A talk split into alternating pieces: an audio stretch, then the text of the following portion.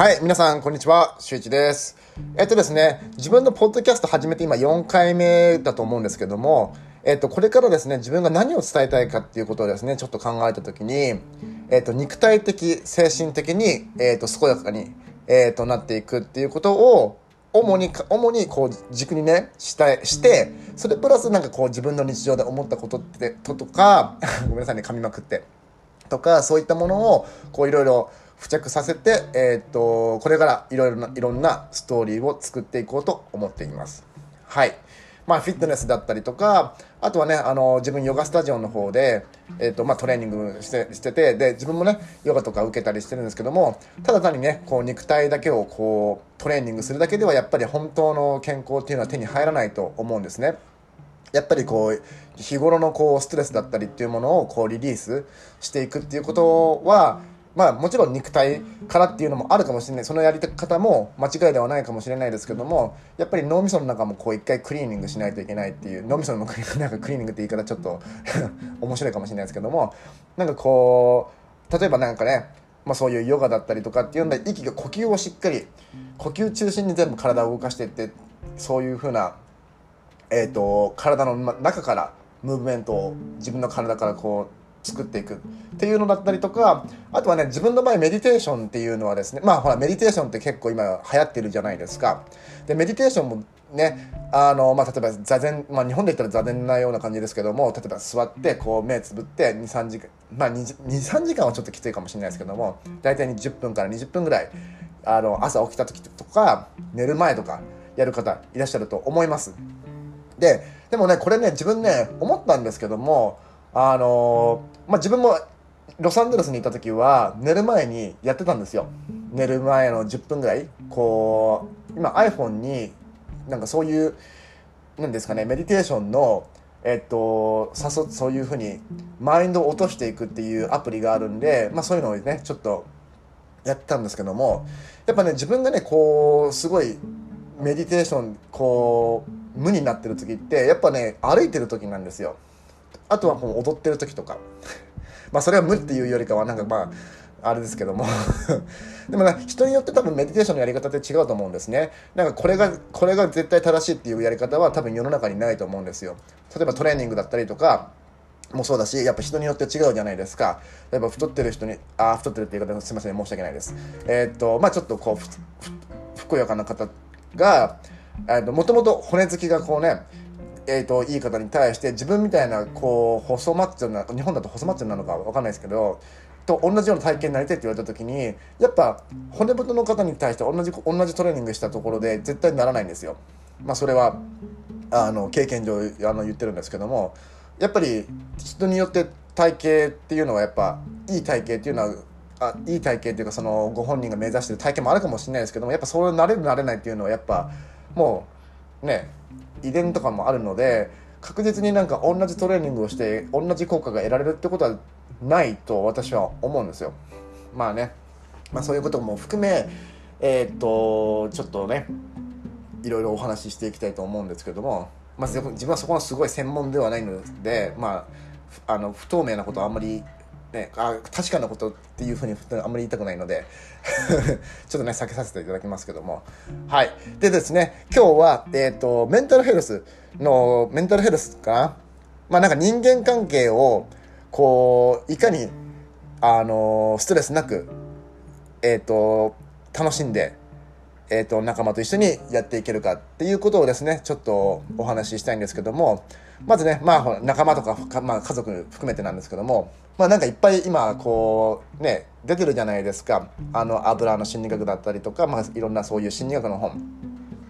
でやっぱりね、えーと、一番に来るのはですね、えーとまあ、自分が思ったのはやっぱりエクスペクテエクスペクションですね。あの期待。他人に対する過度な期待だったりとかやっぱそこが自分は、えーと、すごい影響するんだと私はちょっと思いました、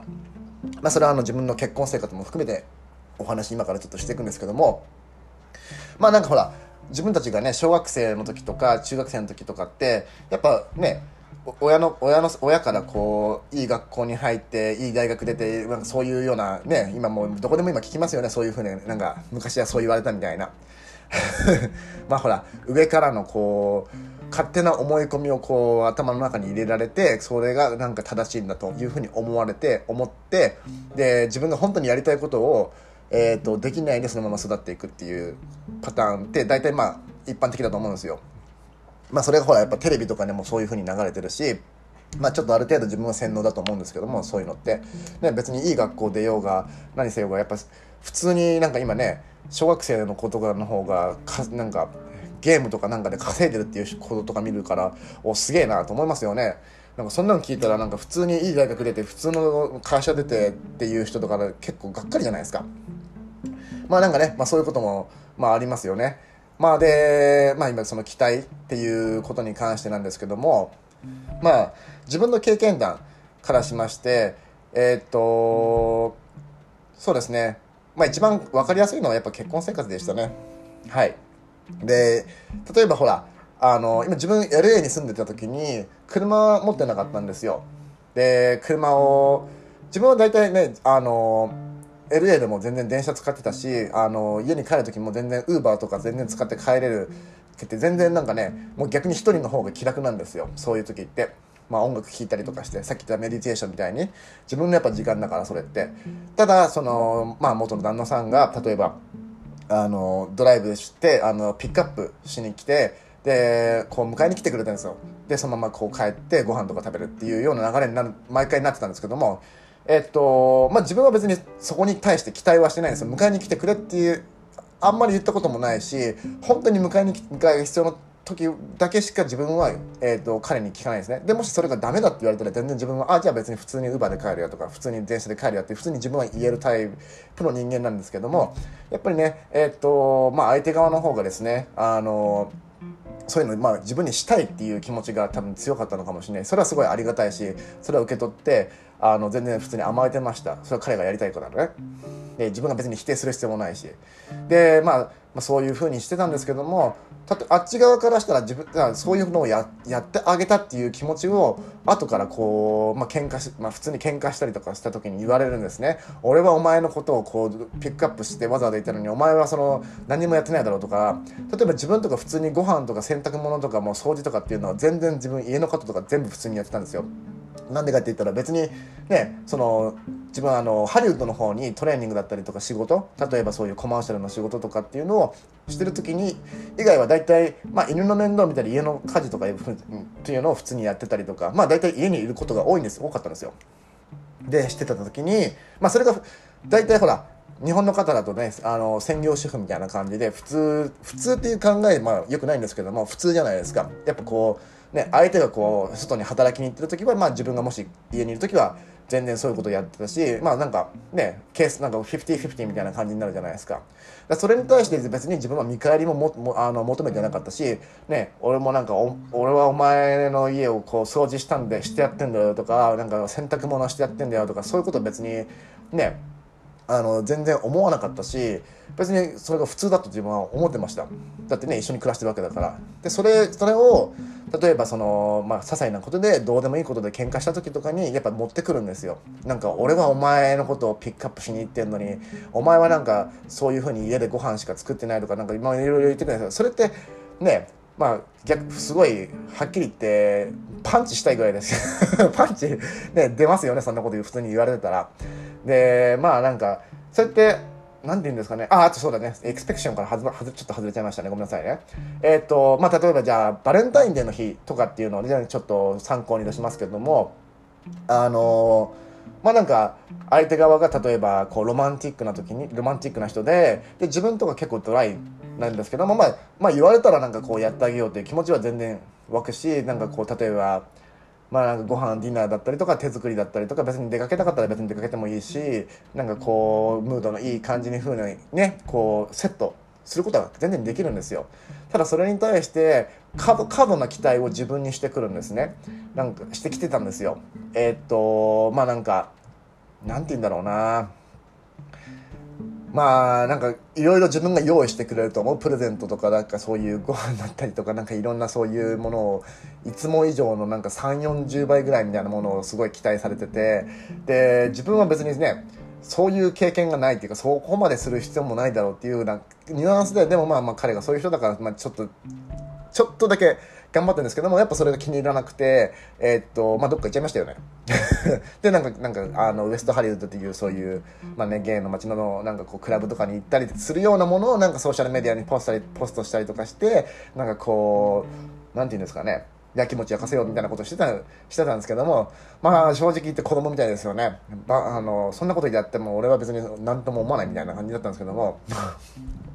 面白いですよね。だから、そういうなんかエクスペクション、あの、本当に過度な、トゥーマッチ、トゥーマッチな期待っていうのを相手側にすると、そういうふうに怒りに変わるじゃないですか。でその期待が怒りに変わるってことで、えー、っと、大体人間関係って良くなくなっちゃうんですよね。やっぱ会社に入るその例えば会社のね会社のね内定もらった時もすごいこう期待してたけどいきなり落とされましたなんかそこでまた怒りがね出ちゃうじゃないですか。あのせっかく入ろうと頑張ってたのに。でずっとずっとそこに執着しちゃうとやっぱり全然前に進めなかったりとかあとはなんかね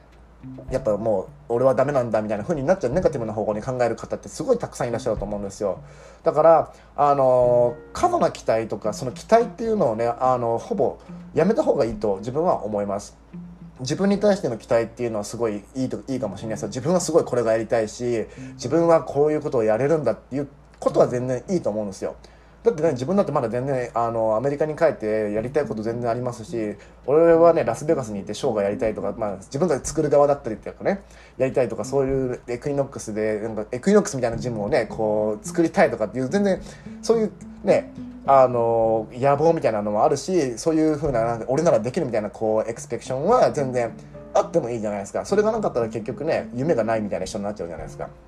それが叶うか叶わないか関係ないじゃないですか。別に言うのはただなんだから。でまあそれはいいんですけども例えば他人に対してこの俺はこの人俺はこんだけあの人にやってやったのにこのこの見返りは何にもないとかってそういうような期待を本当にやめることですごい楽になるんですよ。だってもうその人はそういう人なんだからとかっていうふうに思っちゃえばいいじゃないですか。ね。別にねあのそう思ったらなんだろう怒りも湧かないしうん。なんか